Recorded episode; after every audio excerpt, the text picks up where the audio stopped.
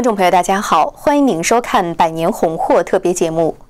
在上一集节目中，我们讲到了中共的阶级斗争和无神论，使思想异化的年轻人在文革中表现出种种凶残和暴力行为。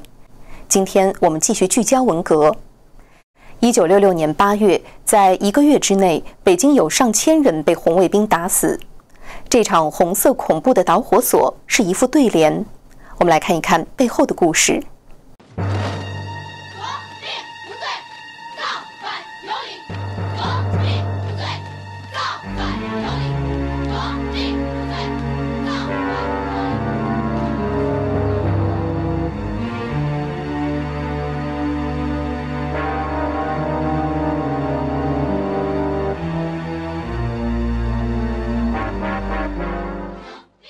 九六六年七月二十九号，北京航空学院附属中学出身干部家庭的学生贴出一幅对联，公开喊出了以血统划分好人坏人的口号。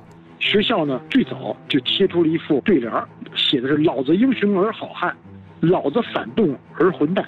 然后横批呢是“基本如此”。这叫什么？这这这这样太活不讲理了。但是红卫兵写出来的，谁也不敢说什么，因为红卫兵当时简直就是就像大王一样，谁也不敢惹。这副对联使得血统论迅速从高校扩散到社会，笼罩北京城。中共从四几年以后一直到文革前，一直在贯彻的这个血统论，非常不合理。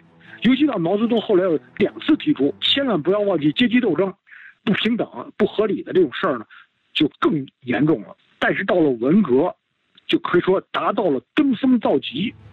顺着阶级斗争的狂潮，血统论蔓延全国。以高干子女为首，所谓红五类出身的学生红卫兵，兴起了对所谓的黑五类的一场红色恐怖。北京率先冲进了恐怖的红八月。从八月五号师大女附中副校长卞仲云被红卫兵打死，到八月底，红卫兵已经在北京市打死了上千人。中央文革小组表扬他们战果累累。另一方面，劣等血统的人则随时可能丧命。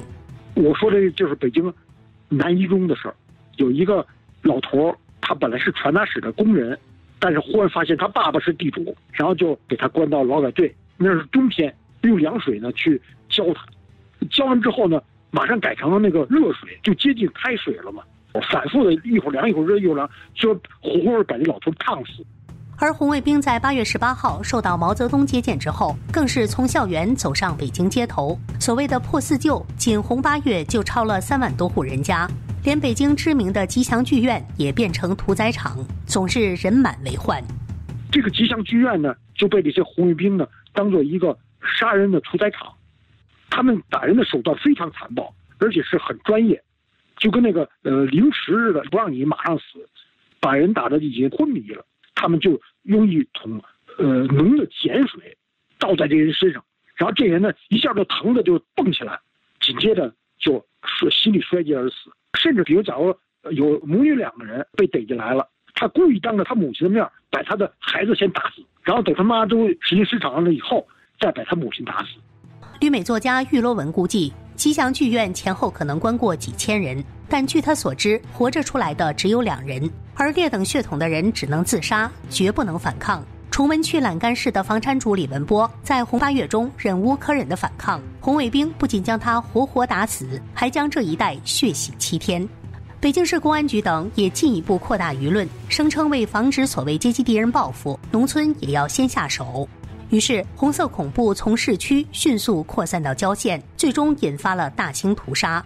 据统计，一九六六年八月二十七号至九月一号，大兴县的十三个公社、四十八个大队，先后杀害四类分子及其家属三百二十五人，其中年龄最大的八十岁，最小的仅出生三十八天，二十二户人家死绝。